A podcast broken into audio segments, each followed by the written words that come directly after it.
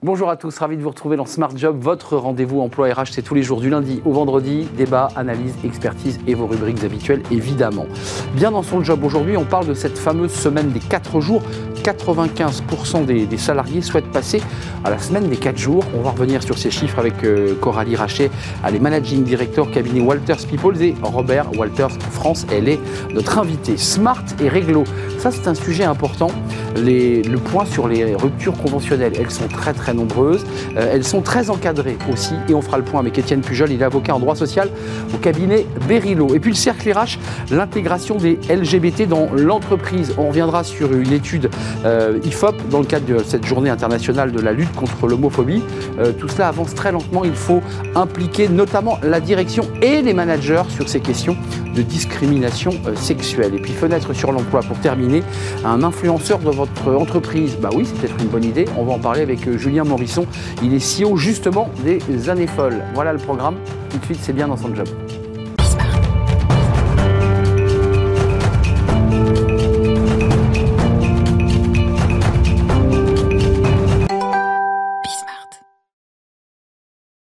Bien dans son job la semaine des 4 jours. Alors on a eu une grosse séquence euh, télétravail, on en a parlé pendant des mois et des mois. Là on est en train de basculer sur un autre sujet central, la semaine des 4 jours. On en parle avec vous, Coralie, Rachet. Bonjour, Managing Director cabinet Walters People et Robert Walters France. Euh, vous êtes un cabinet de recrutement très connecté évidemment aux tendances. Euh, cette étude est très intéressante, c'est vous qui la portez d'ailleurs. 95% euh, des, salariés souhaitent ou souhaiteraient euh, passer à la semaine des 4 jours. Enfin, c'est un chiffre colossal. Sans surprise. Euh, sans surprise de notre côté, effectivement, 95% c'est quasi l'unanimité des cadres, euh, et des cadres et des non-cadres d'ailleurs, parce qu'on parle de, du cabinet Walters People qui est euh, spécialisé sur l'intérim expert, donc qui prend employés, cadres et non-cadres. Et ça vient traduire beaucoup de choses. D'abord, qui questionne de quoi on parle quand on parle de semaine de 4 jours. Mmh. Est-ce qu'on parle de réduire 5 jours en 4 jours en termes de temps de travail?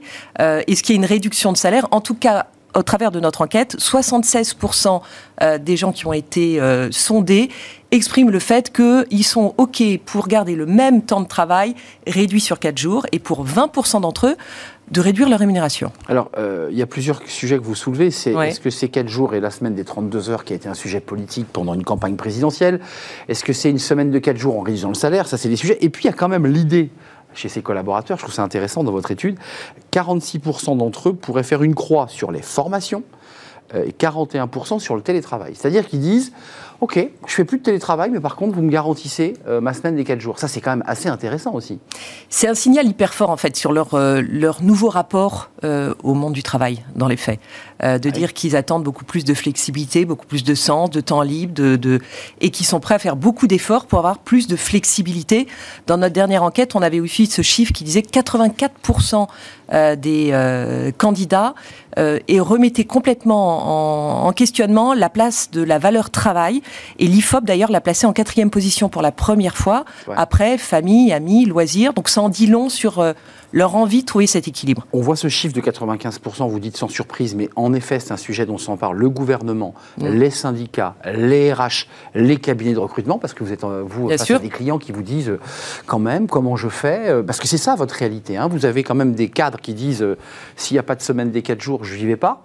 Puis vous êtes face à des clients qui vous disent, mais nous, c'est hors de question. Enfin, je, alors oui, c'est aussi rigide que ça. Non, c'est pas aussi rigide et c'est pas encore aussi direct. Euh, on, a eu ce parallèle avec le télétravail à l'époque, qui était peu exprimé aujourd'hui, qui est quelque chose de complètement assumé. La semaine de quatre jours reste une nouvelle tendance, reste une forme de réflexion et d'initiative lancée pour euh, contrer nos difficultés de recrutement. On est sur un hmm. taux d'emploi exceptionnel.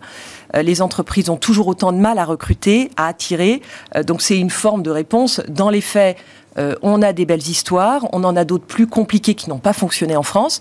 On aime parler du cas anglais euh, où il y a eu un test, euh, j'allais dire quasi grandeur nature, il est discuté, mais 61 entreprises, 2900 salariés qui ont fait l'expérience. En Angleterre. Hein. En Angleterre, ouais. et, le panel est faible, mais c'est vrai que ça, a très bien marché. 93% des entreprises ont continué, donc mm. ça questionne. Il y a des vertus. Après, il y a aussi beaucoup de limites et de questionnements. En tout cas, encore une fois, ça questionne l'envie des DRH et des dirigeants de coller aux attentes des collaborateurs, de leur donner plus de flexibilité, de travailler leur image marque employeur et de faire la différence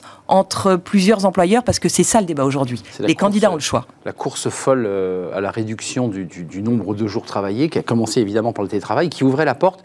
Et je trouve intéressant dans votre étude parce que ça permet d'affiner un tout petit peu les raisons qui justifient cette semaine des quatre jours. Et, on y voit euh, mm. en tête un temps qualitatif avec la famille ou les amis, à, presque à égalité avec 74% le loisir et les hobbies, c'est-à-dire qu'on considère aujourd'hui que le loisir fait partie intégrante de notre vie. Et puis ensuite, il y a des projets en freelance association, des gens qui s'engagent euh, peut-être pour de l'associatif euh, social, ou cours de développement personnel à 20% seulement. C'est-à-dire l'idée qu'on se forme soi-même sur des choses que l'on aime. Ça, dit quand même deux choses importantes de notre société quand même. Hein. Euh, la famille, qui revient au centre, et les loisirs. Ça, c'est très intéressant. Il y a 30 ans, euh, bah, on travaillait 39 heures à l'époque, même 40. Euh, on ne se posait pas la question. Euh, le loisir, c'était ce qui restait. Là, le loisir est entré de plein pied dans notre vie et assumé. Encore une fois, je pense que c'était peu assumé. On imaginait peu que ce soit possible. Et, ça vient questionner aussi tous les modes de collaboration. Hmm. On parle de CDI, mais euh, pour euh, travailler sur le sujet de l'intérim expert, ça attire aussi beaucoup. Dans notre panel, on s'est rendu compte que ceux qui répondaient de manière plus positive sur ces attentes de flexibilité étaient d'une part les femmes et d'autre part les jeunes de moins de 30 ans euh, qui souhaitent. Typiquement, on avait un contrat d'intérim récemment où le candidat nous disait je, je, veux OK pour ce contrat, mais fin septembre, je suis libre. Fin septembre, je me fais un voyage de deux mois. Euh, ou j'ai un autre projet en parallèle, mais avec une volonté de pouvoir adapter à ses moments de vie, à ses passions, à ses hobbies, à ses quêtes de sens. Mais euh, Coralie Rachet, vous qui avez un regard très panoramique sur le marché de l'emploi, on comprend que les salariés et les cadres ont un peu la main. Vous nous l'avez dit, il y a une pénurie de main-d'œuvre, ils ont la main. Est-ce que vous y voyez un jour un retournement ou est-ce qu'on est dans une tendance très longue qui fait qu'on va rester dans ce phénomène? Je pense qu'il y a beaucoup de décideurs, de patrons. On avait la, la candidate du MEDEF, euh, Dominique Carla, qui, mm. qui, était un peu hésitante. Le MEDEF est un peu hésitant sur la semaine des 4 jours. Est-ce qu'il y a une, renversement du, marché ou pas? Non, pas de renversement du marché. Ah Les pénuries de compétences euh, sont là. Euh, structurellement, on va continuer à avoir des tensions. Encore une fois, est-ce que la semaine de 4 jours est le mode le plus adapté. Je pense qu'il y a une phase de test, d'expérimentation. Euh, beaucoup discutent ce point parce qu'on a, beaucoup insisté avec l'expérience du télétravail, avec une forme un peu de retour, de volonté euh, à ce qu'on recrée du lien social. C'est que ces formes de réduction de temps de travail, et, qu'est-ce que ça veut dire? Quatre jours, ça veut dire que pendant deux, trois jours, il y a du télétravail en parallèle. Donc comment on crée ce lien social, cette intelligence collective, ce plaisir à se rencontrer? On parle beaucoup d'efficacité, mais attention à ce que l'entreprise reste un village social ou dans lequel on a aussi plaisir, envie à venir. Oui, parce que ceux qui vont accepter le télétravail plus la semaine des 4 jours, ce qui fait qu'ils voient un collaborateur une journée par semaine. Ça hein. peut être compliqué. Plus un autre sujet problématique qui peut être une forme de fracture sociale. Euh, Clairement. Euh, le télétravail. n'ont pas de télétravail. Hein. Exactement. Donc entre ceux qui pouvaient télétravailler, ceux qui peuvent pas, ceux qui vont avoir le droit aux semaines de 4 jours, ceux qui peuvent pas. Dans l'enquête, d'ailleurs, euh, les collaborateurs expliquent à 66% qu'ils sont conscients que beaucoup de secteurs pourront pas, beaucoup ah de métiers pourront bah, pas. Évidemment. Euh, D'ailleurs, c'est peut-être la solution, disent les syndicats. J'ai lu un papier dans Le Monde. Euh, la semaine des 4 jours peut être la solution pour répondre aux salariés de première ligne qui sont postés et qui disent mais moi je suis pas col blanc, je suis obligé d'être posté devant une machine, devant un, rayon de supermarché.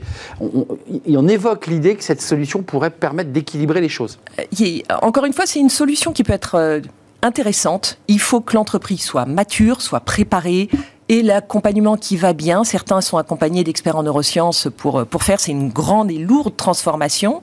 Euh, et attention, j'allais dire, à ces entreprises qui veulent s'emparer trop rapidement de ce sujet, de manière un peu trop marketing, sur lequel on peut avoir des gros risques. De, euh, on a le droit à la déconnexion, donc attention d'être de, sûr que le cinquième jour euh, n'est pas connecté, qu'on n'ait pas un stress énorme ah qui vienne créer de la, une surcharge mentale. Et, la surcharge des 4 jours, tout en 35 heures en 4 jours, c'est pas 35 heures en, en, 5 jours. Donc la solution n'est pas encore parfaite, même si à titre individuel, évidemment, elle, séduit. Elle séduit. Un mot quand même, lisez cette étude évidemment, Robert Walters qui est très détaillé et qui permet d'avoir une photographie avec des chiffres assez incroyables. Et quand même, pour conclure, euh, les salariés, vous les appelez les professionnels, souhaitent pouvoir définir eux-mêmes la journée off. Ça, c'est stratégique, parce que souvent l'employeur vous dit, bah, ça sera le lundi ou le vendredi, et il ne peut pas le. Euh, et, et 35% disent d'ailleurs, qu'en cours d'année, ils veulent aussi avoir le droit. Enfin, c'est. C'est la Ça va cendre avec les DRH. Hein. mais vous c'est la flexibilité. Euh, c'est la flexibilité. C'est vrai que certains nombres d'entreprises sur cette semaine de 4 jours l'ont fait aussi pour des économies d'énergie. Donc, qui n'est pas du tout compatible en disant un lundi, un vendredi, on, s'organise tous. Euh, encore une fois, c'est le, le mot d'ordre, c'est flexibilité, c'est adaptabilité, c'est personnaliser les solutions. Hmm. En tout cas, rien de généralisé pour l'instant mais, mais beaucoup d'efforts de fait pour séduire les candidats, les attirer et les engager. Et vos équipes, Coralie Rachet s'adapte chez Robert Walters, forcément, parce que c'est quelque chose qui est, qui, est, en plein mouvement, et forcément les cabinets de recrutement, euh, les chasseurs de tête sont obligés de s'adapter. Merci d'être venu nous, nous, éclairer avec cette étude. Managing Director euh, chez Robert Walters, euh, cabinet Walters People, et Robert Walters France pour être complet. Le droit, je sais que le droit, ça vous intéresse. Coralie, on va s'intéresser aux ruptures conventionnelles. Alors c'est devenu, c'est entré dans les mœurs, la rupture conventionnelle, on se sépare, on rompt avec son employeur à travers un contrat. On vous explique tout tout de suite dans Smart et Réglo. Smart et Réglo, le droit, rien que le droit, avec Étienne Pujol. Ravi de vous retrouver, euh, Étienne, avocat en droit social au cabinet Berry euh, le point est un point très complet parce que c'est très encadré sur les ruptures conventionnelles. Mhm. Euh, d'abord, pourquoi avoir souhaité faire un point? Parce que les avocats suivent de très près l'évolution du droit mhm. et il y a une actualité sur ce sujet. Oui, oui, oui, qui est passée un peu inaperçue parce qu'elle rentre en vigueur en septembre prochain. Mais dans le cadre de la loi sur les retraites, dont on a beaucoup parlé sur beaucoup d'aspects, il y a un aspect qui est un peu passer euh, sous les radars, qui est le fait que le paiement par l'employeur d'une une taxe spécifique sur les ruptures conventionnelles. Euh, ce forfait-là passe de 20 à 30 donc un renchérissement pour les employeurs euh, du coût de la rupture conventionnelle. Donc je pensais que c'était important aussi de rappeler euh, les règles de base sur la rupture conventionnelle, mais à compter du 1er septembre, ce coût va être renchéri. 500 000 ruptures conventionnelles, donc c'est quelque chose de très important. Oui, mais, dire que c'est une manière de contourner le droit qui existait auparavant. On est bien d'accord. Alors vous oui, souriez. Oui, parce que c'est assez. On en a parlé sur ce plateau au moment de la, de la présomption de démission. Bah oui sur les abandons de poste. Avec un article de l'Assemblée nationale. Euh, Exactement spécifique là-dessus. On disait c'est quand même scandaleux que les salariés qui prennent l'initiative de partir touchent quand même Pôle emploi. Or, la rupture conventionnelle qui était quand même à l'initiative euh, du patronat en 2008, euh, mise en place par le gouvernement Fillon, est, et, et c'est constaté par la DARES, donc l'Institut de statistique officielle du gouvernement, correspond dans les trois quarts des cas à des initiatives des salariés. C'est-à-dire c'est un contournement de la démission pour permettre aux collaborateurs qui partent de toucher Pôle emploi aussi. Et ça, curieusement, pas grand monde en a parlé au moment de cette présomption de démission. Mais Donc, euh, il y a autant. Statistiquement, c'est intéressant parce que vous avez tout à fait raison. Il y a 500 000 ruptures conventionnelles à peu près par an, ce qui est équivalent au nombre de démissions annuelles. Donc, si vous rajoutez 500 000 plus trois quarts de ruptures conventionnelles à l'initiative des salariés, ça fait près quand même de 800 000 départs à l'initiative des collaborateurs chaque année. Donc, quand on parle d'une grande démission, effectivement, il y a un sujet là-dessus. Et on l'entend souvent entre collaborateurs, t'as qu'à négocier ta rupture conventionnelle les avocats l'entendent beaucoup. Euh, quand même, un mot juste sur l'actualité. On va revenir sur la procédure parce que elle n'est pas si simple. Euh, ça veut dire que l'idée, c'est que l'employeur réduise euh, le nombre de ruptures conventionnelles en, en surenchérissant le coût pour l'entreprise, on est d'accord. Exactement, et partant aussi du principe que euh, il y avait quand même pas mal de ruptures conventionnelles qui intervenaient avant que les collaborateurs n'ouvrent leur droit à, pension de retraite. En fait, euh, la raison sous-jacente, et c'est pour ça que c'est dans la réforme des retraites, c'est que corrélativement, euh, on a allégé le coût euh, des ruptures conventionnelles pour les salariés qui ont déjà leur droit à, retraite. D'accord. Où l'ensemble de l'indemnisation dite de rupture conventionnelle est assujettie à charge sociale, alors que pour les autres des salariés, il y a une franchise quelque part à hauteur de 2 plafond annuel de sécurité sociale, donc à peu près 85 000 euros. Et donc, on a aligné le régime fiscal et social des salariés partant en rupture conventionnelle alors qu'ils ont déjà leur droit à la retraite des autres. Et en contrepartie, ben, on renchérit pour tout le monde euh, le coût euh, de la rupture conventionnelle. Donc, ça concerne notamment les seniors, puisque ça touche voilà, ceux qui mesure plus de 55 ans ou 56 ans et qui, signaient une, qui, qui euh, une rupture conventionnelle. La procédure, parce que c'est pas si simple pour ceux qui sont passés dans les ruptures conventionnelles, c'est quoi? Il y a des délais il y a oui, il y a des délais, il y a des choses trappes, donc il faut faire attention quand on est en entreprise, puisque c'est généralement l'entreprise qui tient la plume, même si c'est souvent l'initiative du salarié, c'est l'entreprise qui tient la plume. Alors le gouvernement a fait beaucoup d'efforts de simplification. Maintenant, il y a une plateforme dédiée, mm. on peut remplir le formulaire en ligne, le soumettre, on doit le soumettre en ligne à l'administration, donc il y, a, quand même des, outils facilitateurs. Il n'en demeure pas moins que euh, schématiquement, on négocie la rupture conventionnelle, donc le montant et la date de fin de contrat avec le collaborateur. Donc de gré à gré, on est d'accord On négocie de gré à gré. Euh, Un salarié qui a 20 ans d'ancienneté mhm. fait une rupture conventionnelle, on va d'abord lui calculer ses droits légaux, on est d'accord Exactement. En fait, l'indemnité ne peut pas être inférieure à son indemnité de licenciement. Donc on va calculer l'indemnité de licenciement et on va dire, voilà, l'indemnité à laquelle tu peux prétendre, c'est celle-là, on signe ou on signe pas. Après, on peut négocier plus, il n'y a pas de plafond, on peut signer le double, triple, quintuple, n'importe quoi, mais le minimum, c'est celui-là. Et en ce qui concerne les délais, en fait, il y a des délais incompressibles, c'est-à-dire entre le moment où on parvient à, un accord et on signe le formulaire administratif, le CERFA, il y a d'abord une première période de 15 jours calendaires euh, qui permet à chacune des deux parties, et souvent le collaborateur, de se retirer euh, du formulaire. Le temps, de la réflexion. Voilà, exactement. Euh, finalement, on m'a mis le couteau sous la gorge pour signer. Je suis plus d'accord pour signer. Ça arrive parfois, il faut le dire. Hein. Ça arrive parfois et ça passe l'entreprise dans de, dans de sales draps, parce qu'après, si c'est elle qui était l'initiative de la rupture, ben, on se retrouve avec un collaborateur qu'il faut quand même faire partir. il faut trouver une bonne raison pour le faire partir, alors qu'on est d'accord pour le faire à la mienne. Et là, ça, faisait, ça fait monter les Donc enchères. ça fait monter les enchères, exactement. Et une fois que ce délai de 15 jours est achevé, la partie la plus diligente, dit le texte, mais souvent c'est l'employeur, euh, soumet le formulaire à l'administration sur la plateforme dédiée. Et là, ça ouvre un second délai, qui est un délai là de 15 jours ouvrables, donc pas, pas 15 jours calendaires, donc on exclut les dimanches et les jours fériés. Et au mois de mai, ça peut rentrer en ligne de compte pour le calcul, d'où un autre chose trap. Et avant que le contrat puisse être rompu. Euh, est-ce qu'on peut signer une euh, rupture avec un salarié malade euh, Tous ces cas de figure un peu particuliers. Oui, on s'est beaucoup posé la question. Il y a eu pas mal de contentieux là-dessus sur les femmes enceintes, ah les femmes qui viennent d'accoucher, les salariés malades en accident professionnel, etc. La réponse est oui. La seule question que se pose la juridiction, c'est est-ce que le consentement a été libre ou pas? C'est-à-dire qu'est-ce que l'employeur a abusé d'une relation de fragilité ou de faiblesse pour imposer le consentement du collaborateur? Mais techniquement, rien ne l'interdit. Euh, le régime fiscal et social, parce que la réalité, vous êtes avocat et il arrive que vous accompagnez des entreprises, mais aussi des salariés, qui vont vous dire bon, attendez, je veux bien que vous négociez pour moi, parce que souvent les avocats négocient de gré à gré. Mmh. Bon, c'est combien en net? Oui, exactement. C'est toute la problématique hein. L'entreprise se demande combien ça va coûter en brut, euh, chargé, donc avec les charges sociales, et le collaborateur veut savoir quel chèque il va recevoir euh, à, la fin.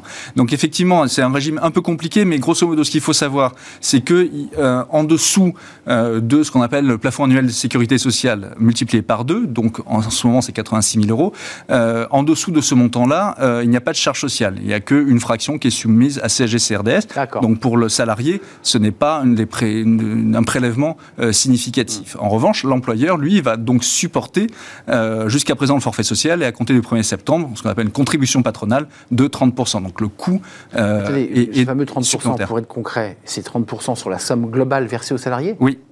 Donc s'il lui verse 100 000 euros, alors, non, c'est jusqu'à 85 000. Donc, sur la base de 85 000, il va verser en plus 30%, sur la base de 85, ce qui fait 3 x 8, 3 x 6, 18, 3 x 8, 24, 24 000 euros en plus. Exactement.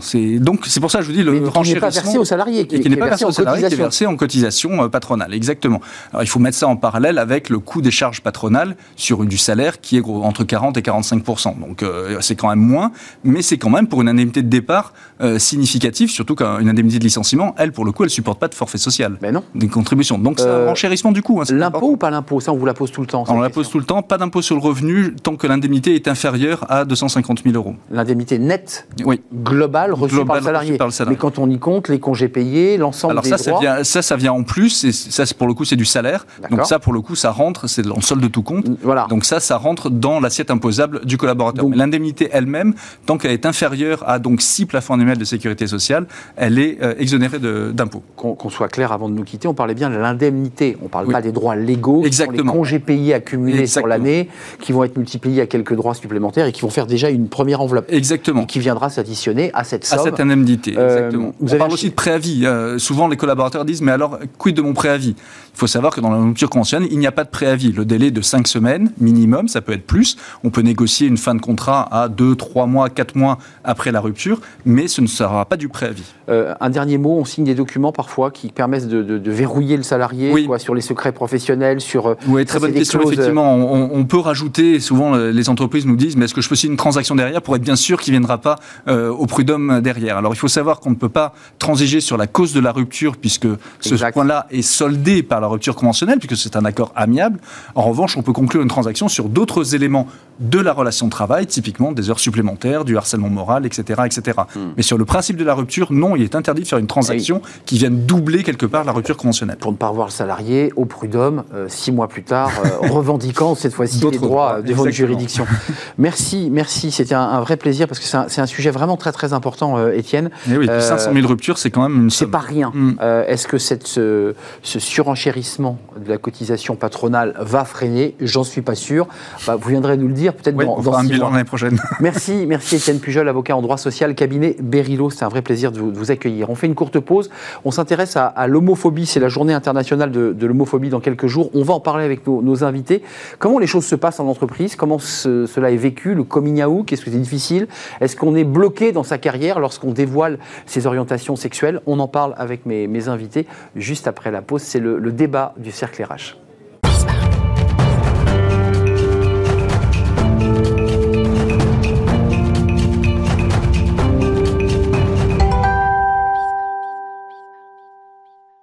Le cercle RH et le débat a déjà commencé sur le plateau avec mes, invités. On va parler de, l'intégration des LGBT dans l'entreprise à travers des sondages, à travers cette journée internationale euh, de lutte contre l'homophobie. Ce sera le 17 mai prochain.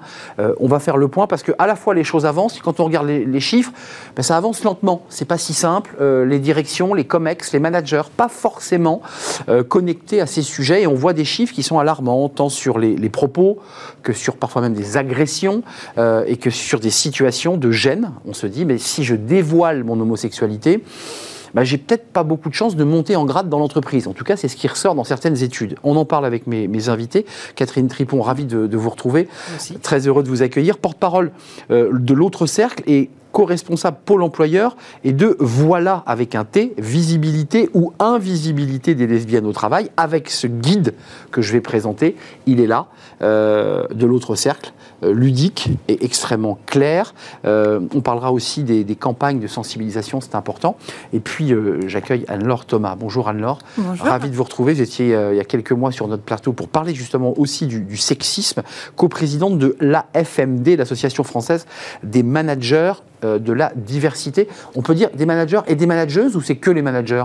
Non, on peut dire des managers et des managers. On peut dire manageuses. Mais bien sûr. Parce qu'il y a aussi des manageuses qui parfois euh, dérapent, non? Ça arrive. Oh, En tous les cas, on peut parler voilà, de tout le monde et surtout, on s'occupe de toutes les personnes dans l'entreprise et c'est ça qui est vraiment important. Euh, ce qui est intéressant, vous étiez venu il y a un peu plus d'un an, euh, Catherine Tripon, on- qui permet d'avoir aussi un tableau de bord, une évolution. Les chiffres que, que j'ai que j'ai vus en préparant l'émission, il y a à la fois des- une prise de conscience, mais les, les agressions, les discriminations, le sentiment d'être exclu, il reste quand même, euh, à quelques jours de cette journée internationale, il reste quand même très fort dans l'entreprise. Alors en fait, ce qui est assez paradoxal, c'est que on peut prendre l'autre cercle a 25 ans d'existence, on voit l'évolution, mais sur ces dernières années, on a effectivement de- depuis un an ou deux ans un accroissement des agressions physiques envers les personnes LGBT+. L'ILGA, qui est l'organisation internationale, a, sorti un- une, une grande enquête au niveau, euh, au, au niveau européen et pays asiatiques. Et en France, on a un accroissement, ce qui ressort d'ailleurs dans le baromètre IFOP Autre Cercle, on, on a mis tous les deux ans, où euh, il y a d'abord euh, plus de- de- d'agressions de, violence. Donc une personne sur trois LGBT+, a subi effectivement une agression de discrimination. Plus des moitiés ne sont pas visibles, alors que dans l'enquête de 2020, il y en avait un peu plus de la moitié qui était visible. Donc on voit effectivement le, le- le corollaire. Donc on se cache un peu plus On se cache un peu plus, absolument. C'est ça, hein Et, et- et ça va même s'accro- s'accroître avec euh, les, les lesbiennes, puisque dans le pro- programme Voilà, qui a été soutenu euh, par l'État et par un certain nombre d'entreprises, on a lancé la première grande enquête. Alors, elle est française, mais elle peut être mondiale, parce qu'on a trouvé nulle part ailleurs l'équivalent, où là, c'est 53% des femmes lesbiennes ou bisexuelles en couple avec une femme et qui travaillent, hein, c'est vraiment le panel de l'IFOP, 53% qui ont subi agression ou discrimination. Donc même plus que la moyenne pondérée des personnes LGBT+.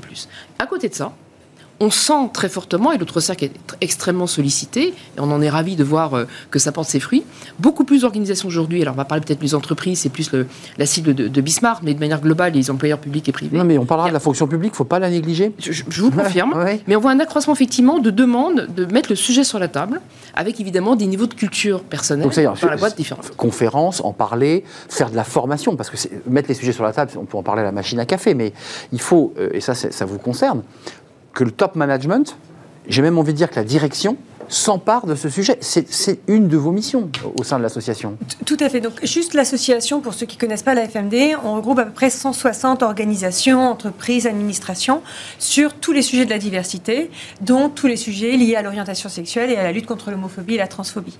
Et donc, l'objectif premier hein, de la FMD, c'est euh, de pouvoir proposer des, des, des moments d'échange pour mettre en place des bonnes pratiques déjà dans l'entreprise, pour en parler pour faire connaître, pour sensibiliser, pour former l'ensemble des collaborateurs et des collaboratrices. Ça, c'est vraiment essentiel. Mmh. Tout ce qui va être formation, sensibilisation, afficher une tolérance zéro également sur les discriminations, c'est essentiel. Et ça, comme vous le dites, à tous les niveaux en fait de l'entreprise salariés, euh, stagiaires, euh, top management, COMEX, hein. on en parlait tout à l'heure, à tous les niveaux, il faut que l'ensemble des personnes soient onboardées et travaillent sur le sujet et ne discriminent pas. Anne-Laure, je vous dis ça parce que dans le sondage IFOP, si j'ai bien lu, euh, il y a une forte demande des, des salariés euh, se tournant vers les managers en disant euh, c'est du côté des managers que ça ne marche pas. Il y, a, il, y a, il y a quoi? Il y a de la pédagogie, il y a de la vraie de la formation parce que euh, vraiment, Essentiel. euh, quels sont les outils que vous proposez? Parce que vous n'imposez rien, mais vous dites qu'il faudrait quand même avancer. Pour avancer plus vite, qu'est-ce qu'on met sur la table comme outil pour, euh, pour sensibiliser Alors, ce que la FMD propose aux entreprises, hein, aux organisations, c'est effectivement de la formation. C'est la base, c'est essentiel. Former l'ensemble des collaborateurs et des collaboratrices, hein, tous. Tous. Et on propose même une formation quand on rentre en fait dans l'entreprise à la non-discrimination, afin que personne, j'ai envie de dire, ne passe au travers des mailles du filet, que tout le monde soit formé. Ça, c'est essentiel. La deuxième chose, c'est faire savoir faire savoir par le biais de campagnes de communication, de sensibilisation, que l'entreprise a une vraie politique engagée et que il y a une tolérance zéro sur la discrimination. Je crois qu'afficher ce principe de tolérance zéro, il est essentiel pour que chacun, chacune sache la position de l'entreprise, pour que les personnes euh, se rendent compte que la discrimination n'a pas sa place et que ça crée en fait un espace de travail qui soit respectueux, qui soit bienveillant, où chacun et chacune puisse avoir sa place. Catherine Tripon, quelques chiffres, c'est vous qui les portez d'ailleurs à travers l'autre cercle. Un salarié, euh, salarié interrogé sur 10 confie avoir déjà été victime d'actes de violence physique ou sexuelle au travail. Et pour compléter tout cela, euh, c'est quelques chiffres autour de l'invisibilité des LGBT+. 60% des LGBT+, sont invisibles auprès de leur hiérarchie directe. Donc ça, c'est un, un vrai sujet. Se camouflent, se cachent, se dissimulent. 83% des invisibles veulent préserver leur évolution de carrière. Donc ils pensent que ça impacte leur évolution. Et 67% des, des invisibles veulent préserver leur bien-être quotidien au travail. En un mot, il y a quand même encore beaucoup de travail à faire. Alors, le travail, c'est un travail quotidien. Vous savez, la question de la diversité, comme la question de l'inclusion, ça ne se décrète pas. Ça se construit durablement. Oui. Donc, il faut, comme des preuves d'amour, hein, euh, il faut apporter des preuves d'amour, même si on aime quelqu'un. Euh, C'est pas qu'une journée internationale, c'est oui, au quotidien. Absolument. Je, je, je, je, je copierais euh, Najat Belkacem en disant que, comme le 8 mars, le 17 mai, c'est tous les jours. Ça devrait être tous les jours. Euh, L'un des enjeux, en fait, finalement, euh, quand vous évoquez effectivement ce chiffre de la visibilité, dans le baromètre IFOP Autre Sac, on a un panel représentatif de la société française et un panel auprès, effectivement, de manière totalement anonymisée, des salariés ou agents et agentes de euh, nos signataires de la charte. Et là, c'est moins d'un tiers qui sont non visibles. Donc, moins d'un tiers non visible Donc ça marche, quand on met la charte, chez les signataires Ouais. de la charte, les deux tiers non visibles dans un panel global. Alors, signer une charte, c'est pas le, ça résout pas la question. Si la loi empêchait le délit, ça se saurait. En revanche, et ça boucle complètement. vous faites peur. mais quand On accumule des lois, mais globalement, elles ne servent pas à grand-chose. ça n'empêche pas le délit. sinon ça- voilà, les- on n'aurait pas 75 000 personnes en prison aujourd'hui, C'est vrai. surpeuplées. Mais, euh, Euh, par ailleurs. Euh, mais Catherine Tripon, juste la- un, mot quand même. Les secteurs que vous interrogez, c'est euh, ça touche le tertiaire, ça touche... Tout, mais tout. C'est tous les secteurs, ça touche plus certains secteurs te- que d'autres. Est-ce qu'il y a des secteurs particuliers où vous dites qu'il faut être un peu plus vigilant que d'autres? En fait, c'est partout. Là, vous avez du sexisme. Là, vous avez évidemment du machisme. Vous aurez des LGBT-phobies. Et le sexisme est un point nodal qu'on évoque d'ailleurs dans notre guide que vous m'avez piqué, vous l'avez planqué. Mais je- bien, sûr, il est là. Il est là. Attendez, Catherine, Euh, j'ai pas. Le guide, je vous voilà. rends votre Dans guide. le guide, il y a tout un volet justement sur la question du sexisme. Mais tenez, je vous rends votre guide en direct. Mais je vous- je vous mais rends attendez, mais bien sûr. voilà. Euh, dans, dans ce guide, on évoque effectivement la question du sexisme. C'est la, la place de la femme. C'est la place de la femme dans la société, dans le monde du travail, puisqu'on est ici le monde du travail, où aujourd'hui, malgré euh, loi, décret d'application, index égalité, programme volontariste égalité femmes-hommes, on a quand même aujourd'hui des, des vraies distorsions de comportement vis-à-vis des femmes. Si en plus elles sont noires, si elles sont maghrébines, si elles sont asiatiques, si elles sont lesbiennes, alors souvent vous avez une couche supplémentaire.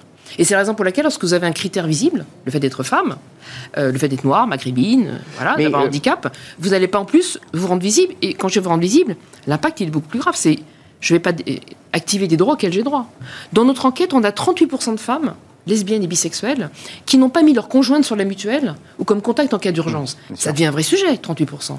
33% qui n'ont pas activé Alors le qu'ils y ont droit, il préciser qu'en en général, on met le conjoint ou la conjointe sur la Mais mutuelle. bien sûr, absolument. Elles ne le font pas parce que ça implique de faire un coming out forcé et que si je n'ai pas de certitude qu'il n'y aura pas d'incidence sur ma vie au quotidien, sur ce que tu dis très justement sur euh, l'évolution de carrière et puis sur mes relations avec mes collègues dans mon collectif de travail, je ne vais pas prendre le risque. Euh, Donc il faut des démarches très volontaristes et sanctionner quand il faut savoir sanctionner et objectiver. C'est pour ça que les labels, euh, euh, des, euh, des engagements en matière d'objectifs de développement durable, des moyens effectivement de certifier, d'objectiver les raisons qui font qu'à un moment donné on va recruter ou pas recruter, on va accorder une prime ou pas une prime, une augmentation et on va promouvoir quelqu'un pour des bonnes raisons et pas pour des mauvaises raisons. Le coming out, parce que j'évoquais votre coprésidence de, de la FMD, mais vous êtes aussi en charge de, l'inclusion de la diversité chez, L'Oréal, il faut quand même le, préciser, je ne l'avais pas dit.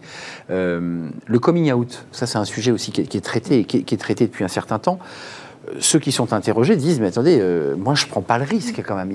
Dans ce qu'on lit, de ce qu'on entend, je prends un risque. Si, si tout d'un coup je deviens un peu militant de ma cause en disant, ben, j'assume totalement ma sexualité, dans les faits, on lit qu'ils prennent des risques pour leur carrière. C'est inquiétant quand même. Ah, C'est très inquiétant et c'est pour ça que c'est, enfin, ce qu'on disait, c'est extrêmement important d'y travailler, d'y travailler tous les jours. Ça, c'est vraiment la règle euh, pour les entreprises et c'est ce que dit la FMD. hein. C'est, il y a le 17 mai, il y a le mois des fiertés, mais surtout la diversité, on y travaille tous les jours. C'est aussi pour ça que la FMD et que de nombreuses entreprises, dont L'Oréal, hein, on est signataire de la charte de l'autre cercle et qu'on incite et qu'on encourage. Pourquoi? Parce que signer cette charte, elle est signée par les CEO. Tout à l'heure, on parlait du top management. Ça montre l'implication du top management. Permet aussi aux entreprises de faire des bilans réguliers. Ça permet de mesurer les évolutions. Et tout ça, c'est essentiel pour mener une politique pour lutter contre les discriminations. Et je reviens sur le coming out. Euh, donc, c'est travailler tous les ans. Moi, ce que j'apprécie dans ces marronniers, donc du 17 mai, du 8 mars, du mois des fiertés, c'est que c'est l'occasion parfois de mettre un zoom, de mettre l'accent sur un sujet. Et donc là, pour revenir sur De l'oral, réveiller les consciences. exactement. D'accord. Et l'an dernier, on a choisi de le faire sur le coming out. Déjà pour expliquer que le coming out, le coming out pardon, ça peut être à tous les âges. Et ça, c'est important. On peut avoir une famille et euh, faire son coming out après. Donc ça, c'est important pour que tout le monde, dans toutes les situations, se sente à l'aise de le faire si il ou elle le souhaite. Ça, c'est la première chose aussi. Et la deuxième chose qu'on a voulu faire aussi sur le coming out, c'est que ben, dans un groupe comme L'Oréal, mais dans toutes les entreprises, administrations, il y a des parents. Et pour certains parents, ça peut être difficile le coming out de leur enfant. Et on a voulu aussi témoigner pour accompagner, pour que les, les collaborateurs et les collaboratrices puissent parler entre eux de leur situation personnelle, s'ils en ont envie, encore une fois, hein, d'où l'importance d'avoir des espaces qui soient respectueux et authentiques, euh, pour parler, s'ils ont envie, de leur vie privée. Et uniquement s'ils ont envie, mais on sait que les frontières vie privée, vie professionnelle sont extrêmement fines et l'important Bah, de plus en plus fine d'ailleurs. hein, De plus euh, en plus fine. Le télétravail. Et sentir à euh, l'aise. euh, un mot sur quand même le- le- l'aspect de l'engagement de vos actions, parce qu'il faut être finalement assez militant, il faut s'engager. Est-ce qu'il faut aller plus loin? On a eu MeToo, euh, on, on a eu Balance ton agency, on a eu pas mal d'initiatives de collaborateurs pour, sur d'autres sujets, mais qui sont liés au sexisme, aux discriminations. Est-ce que vous dites qu'il faudrait que les collaborateurs euh, aillent plus loin encore et sur un site dédié bah, puissent, euh, j'allais dire, balancer parce que j'ai quand même le sentiment qu'il y a quand même peu de sanctions prises euh, lorsqu'il y a des, euh, il y a beaucoup de gens qui parlent de moqueries désobligeantes ou de propos vexants. Bon, voilà, c'est vexant, ça glisse, les managers interviennent pas parce qu'après tout, ça rentre dans le flux de la vie de l'entreprise. Et néanmoins, c'est quelque chose de blessant. Est-ce qu'il faut aller plus loin? Alors, Est-ce qu'il faut être encore plus militant? euh, d'abord, je pense que c'est pas de militantisme. on parle pas de militantisme au travail. Non, mais de l'action. euh, Donc euh, la, la question, c'est l'exemplarité du lieu- sur le lieu de travail. C'est l'exemplarité de la direction générale, qui doit vraiment être très claire Mhm. avec le zéro tolérance que, que tu rappelais. Euh, c'est aussi la question des alliés. Nous avons aussi sorti un guide en mois de décembre sur les alliés, parce que finalement, si vrai. on estime On entre en avait 7 parlé et sur ce 10 plateau. de la population euh, serait LGBT+, ça veut dire qu'à fortiori, on a au moins 90, voire 93% de personnes qui seraient hétérosexuelles, donc des alliés. Et fondamentalement, le, le- le propos, le plaidoyer de l'autre sexe, c'est de dire, c'est aux personnes non concernées par le critère d'être extrêmement claires et de ne rien laisser passer de comportement. Si on porte la charge sur les épaules de la personne concernée, on n'avancera pas. C'est aux hommes de défendre la question de l'égalité femmes-hommes. C'est aux blancs, effectivement, de défendre la question de, de- de l'origine et des comportements, effectivement, racistes ou antisémites. mais Et ça, c'est- et ça, c'est, pardon, c'est, c'est ça l'inclusion. La différence avec la diversité, qui est de la mécanique. On doit être représentatif de la société française et faire en sorte que quelqu'un, en raison d'un critère qui peut être discriminant, ne soit pas, euh, ne soit pas retoqué pour tel et tel projet. Euh, mais l'inclusion, c'est avoir le sentiment d'appartenance dans le Mmh. collectif de travail, C'est tout le groupe, c'est pas le rôle des. DRH. Oui. C'est le groupe des collègues, de tout le monde. Et on parlait tout à l'heure des managers de proximité. Très souvent, en matière de diversité, euh, on n'apprend pas manager de proximité à gérer un conflit. Alors, on peut avoir des grandes Oui, C'est ce démarches. que j'allais vous demander. C'est ça qui est plus Il difficile. assiste à quelque chose et il n'a pas d'outils, hormis le fait de dire c'est inadmissible, tu n'as pas le droit de le dire. Mais qu'est-ce qu'il fait? Il, il va voir la RH, il dénonce le fait, il met en difficulté. euh, Vous comprenez ce que je veux dire? C'est compliqué parce que c'est difficile parfois de juger Mais de évidemment. ce qui relève de la mauvaise blague que vous évoquiez tout à l'heure. oui, de- de- Mais en même temps, voilà, c'est comme dire euh, les blagues de blonde où euh, il fait un peu pédé celui-là. C'est pas du sexisme lourd, c'est pas de l'homophobie lourde, mais- mais c'est quand même rarement un compliment. C'est inadmissible. En tous les cas, c'est inadmissible On et ça bien n'a pas d'accord. sa place Vous voyez. dans un lieu de travail. Oui, mais ça, ça a sa place. Qu'est-ce qu'on fait c'est juste avant de nous quitter? On va voir le DRH Parce qu'à un moment donné, on est à la limite entre la délation, on se dit est-ce que je vais le faire? Euh, C'est contraire à mes valeurs. C'est pas si simple en fait. Il y a, il y a deux, deux, trois hum, choses qu'on n'a pas abordées et que j'ai très envie de dire, donc j'en Eh ben, c'est profite. l'occasion. C'est- C'est vas-y. c'est maintenant, Anne-Laure. Comme on en avait parlé ensemble lors du sexisme, C'est il y a le rôle du témoin qui est C'est primordial. vrai, c'est vrai, le troisième. Parce que quand on euh, quand on entend ces propos discriminants, parfois euh, c'est difficile de répondre. Et il y a beaucoup d'affect. Quand on est témoin, quand on a un- un- une tierce personne, Position plus que froide. beaucoup plus facile de répondre et de remettre à sa place la personne. Donc ça, c'est extrêmement important. Il y a, euh, on n'a pas abordé, mais avec l'autre cercle, on a euh, la possibilité de nommer des rôles modèles. Et je pense que c'est important parce Mm. C'est qu'il y a vrai. le rôle modèle des alliés. On parlait des alliés et je suis convaincue, moi, de l'importance du rôle des alliés euh, à tous les niveaux. hein, les personnes qui rentrent dans l'entreprise, des personnes qui ont de l'expérience, des, des managers. Et donc, je trouve qu'avoir des rôles modèles, ça montre aussi. euh, dans l'entreprise, parce qu'on va parler de nos rôles modèles, euh, ça libère la parole et ça montre la place, le respect qu'on donne à chacune et à Ça, chacun. c'est parce que tu crées les conditions pour ça. D'accord. Un, Ben, un- tout dernier mot, euh, Catherine Tripon, parce que je vous, ai, vous m'avez repris votre, votre guide et je vais donc le reprendre. Euh, voilà le guide d'inclusion des femmes lesbiennes au travail. Et puis il y a le Euh, guide des alliés aussi. hein. Et le guide des alliés dont on a parlé sur ce plateau, qui, qui sont ceux qui accompagnent hétérosexuels et qui sont des, des, des alliés. Euh, les initiatives, un mot, il y a un site internet, des initiatives, des actions concrètes pour cette journée du 17 mai? Alors, pas pour la journée du 17 mai, mais j'aimerais quand même parler euh, que la FMD a créé depuis 10 ans, elle met à jour un guide de lutte, euh, un guide de prévention et de lutte, enfin de lutte contre l'homophobie qu'elle a travaillé avec SOS Homophobie et qu'on peut retrouver sur le site de la FMD, ça c'est extrêmement important. Et puis à suivre au mois de juin, euh, le lancement du plan de lutte contre l'homophobie et la transphobie par le gouvernement. Oui. Donc la FMD, l'autre cercle, travaille à, à ce plan euh, de lutte contre l'homophobie. Mais donc il sortira au mois de juin, il est trop tôt pour en parler, mais j'invite tout le monde à, à suivre ces, ces nouvelles en juin. Merci. Euh, vous- un, un mot conclusif? Rôle modèle LGBT.org. Candidater, nominer des rôles modèles alliés ou LGBT, dirigeants, pas dirigeants. Donc, jeunes, engagez-vous. Et rendez-vous le 10 Bien octobre pour la cinquième cérémonie des rôles modèles de l'autre cercle. Donc, ça veut dire que vous me donnez rendez-vous et vous nous donnez rendez-vous ici sur ce plateau pour euh, en parler avant et peut-être après.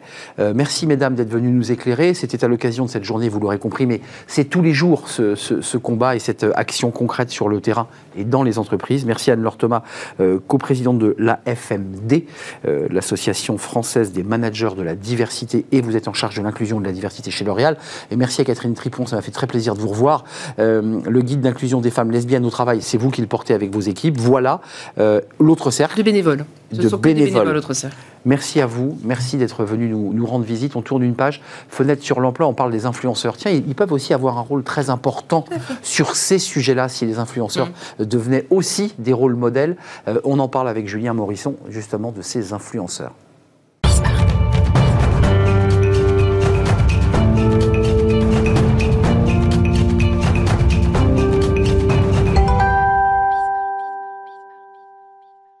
Fenêtre sur l'emploi. On parle beaucoup des influenceurs, mais des influenceurs au sein des entreprises. On en parle avec Julien Morisson. Bonjour Julien. Bonjour.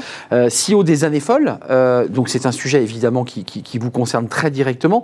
Euh, essayons d'abord sur le- la thématique de dissiper le malentendu. L'idée c'est pas d'acheter un influenceur très connu sur Insta. Pas du tout. C'est pas ça. C'est un salarié Exactement. qui a sa communauté. Exactement. L'idée, c'est que vous avez recruté quelqu'un et vous apercevez, après, au bout de deux mois, trois mois, qu'il a euh, une communauté qui est importante dans l'entreprise. Mais à la base, vous n'avez pas recruté pour ça. Vous le découvrirez ou vous le découvrez ultérieurement. C'est ça l'objet de la chronique de ce jour. Euh, concrètement, c'est un atout assez incroyable pour l'entreprise. Dès lors, excusez-moi, dès lors qu'elle décide de s'appuyer sur cet euh, influenceur euh, dans l'entreprise, on est d'accord. Parfois, Oui. l'entreprise n'a pas envie. Bien sûr, tout dépend de l'objectif dans lequel ça s'inscrit et tout dépend de l'objectif dans lequel le créateur aussi s'inscrit. Là, je suis vraiment parti pour cette chronique autour de créateurs qui vont pouvoir communiquer sur des sujets autour du juridique, autour de l'assurance, autour du marketing, des sujets avec du fond sur lesquels l'entreprise peut se dire, bah, ça peut être intéressant d'avoir quelqu'un qui va promouvoir, by the way, ce que l'on fait. Mais encore une fois, ça n'est pas le job initial du salarié pour lequel vous avez été amené à le recruter. Mais vous qui avez une petite idée derrière la tête, puisque vous êtes en plateau pour nous en parler, c'est de se dire quand même que les entreprises soient un peu vigilantes et utilisent ces salariés et peut-être les valorisent. Il y a quand même une belle stratégie à monter là. C'est hyper tentant. Imaginez, vous êtes dans l'assurance, vous commercialisez des produits et vous apercevez que le salarié en question, il est passionné de l'assurance et il va communiquer régulièrement sur ses réseaux sociaux. Ça peut être intéressant de dire, bah, qu'il relaye, ça, veut, ça peut donner du leads, ça peut donner la notoriété, ça peut pourquoi pas avoir des, re- des retombées presse. Bref, c'est un moyen pour vous d'assurer la notoriété d'un salarié qui vous connaît, qui connaît aussi vos, vos avantages internes finalement et qui va savoir un peu bah, comment les tourner à son avantage. Alors, euh, ça veut dire aussi qu'il faut qu'il y ait une belle coordination entre le service de communication. non, mais vous riez, mais c'est ce Non, non, sujet. Et que tout d'un coup, cet influenceur va avoir une visibilité bien supérieure au, au tweet de l'entreprise C'est très et, probable. et se retrouve dans une situation un peu de starification dans l'entreprise. Exactement, c'est très probable. Alors, encore une fois, quand vous avez recruté quelqu'un qui est dans le service communication marketing, la question se pose pas. Mais quand il est dans le service qualité, sécurité juridique, Juridique. la question peut- se pose de savoir comment je coordonne les choses et comment j'évite qu'ils disent parfois des choses qui vont pouvoir nous exposer, tout en respectant évidemment sa liberté de ton et surtout bah, sa vie personnelle et sa vie privée. Donc, ça va nécessiter quand même de caler les choses et d'éviter de l'exposer euh, à, à tort. Mais vous, vous évoquez même le, le- le- le risque du, du- du salarié diva, qui tout Oui. d'un coup devient totalement intouchable, Oui. euh, parce que après tout, il a un million de vues sur Insta et qu'il il, fait, je mets des guillemets, la pluie et le beau temps. Exactement. Il y a un danger quand même. Exactement. Alors, dans les risques, évidemment, qu'il peut y avoir, c'est d'avoir un salarié qui a bien conscience du poids qu'il a dans l'entreprise. Il sait qu'il est pas recruté pour ça. Il peut être, par exemple, ça peut être quelqu'un dans la sécurité, je suis caricaturé, mais qui sait qu'il est suivi par une communauté très importante et pour lequel, eh bien, s'il commence à parler un peu de ses malheurs, sa communauté va être très engagée à acheter ou pas acheter vos produits. Donc, naturellement, il faut, de mon point de vue, avoir un contrat qui est très vigilant en la matière. Je sais qu'il y a des avocats qui commencent à donner des spécificités dans le contrat de travail pour ce point-là. Caler aussi avec la communication sur les doux et les dons pour éviter des bad buzz euh, qui peuvent être susceptibles d'intervenir et aussi expliquer son rôle euh, à ce salarié-là, qui encore une fois n'a pas été recruté, recruté pour ça. Euh, et lui, puisqu'on est sur une entreprise RH emploi, est-ce que cet influenceur peut dire à un moment donné, écoutez, vous m'avez embauché à tel salaire comme juriste ou spécialiste des, questions de sécurité, je vous amène de manière indirecte quand même beaucoup de clients. Est-ce que, est-ce qu'il y a à un moment donné l'idée qu'avec la RH on deal quelque chose? Alors pour moi, c'est une, excellente question et c'est vrai qu'à terme, pour moi, ça devrait tout à fait être traité aussi bien que le service sales marketing. Si vous avez quelqu'un qui communique et qui Ouais. vous vous apercevez qui génère des leads ou de la notoriété, de mon point de vue, ça n'est pas choquant qu'il puisse y avoir une incentive et on viendrait, si on était sur la RH, d'avoir un RH business.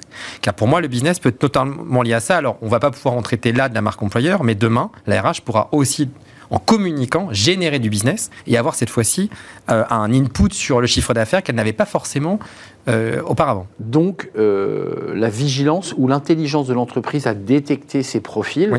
et à en faire quoi Des ambassadeurs. Les Exactement. meilleurs ambassadeurs. Les meilleurs ambassadeurs, des gens très impliqués, et c'est un moyen finalement à bon compte d'avoir des salariés impliqués. On sait que l'engagement c'est extrêmement important.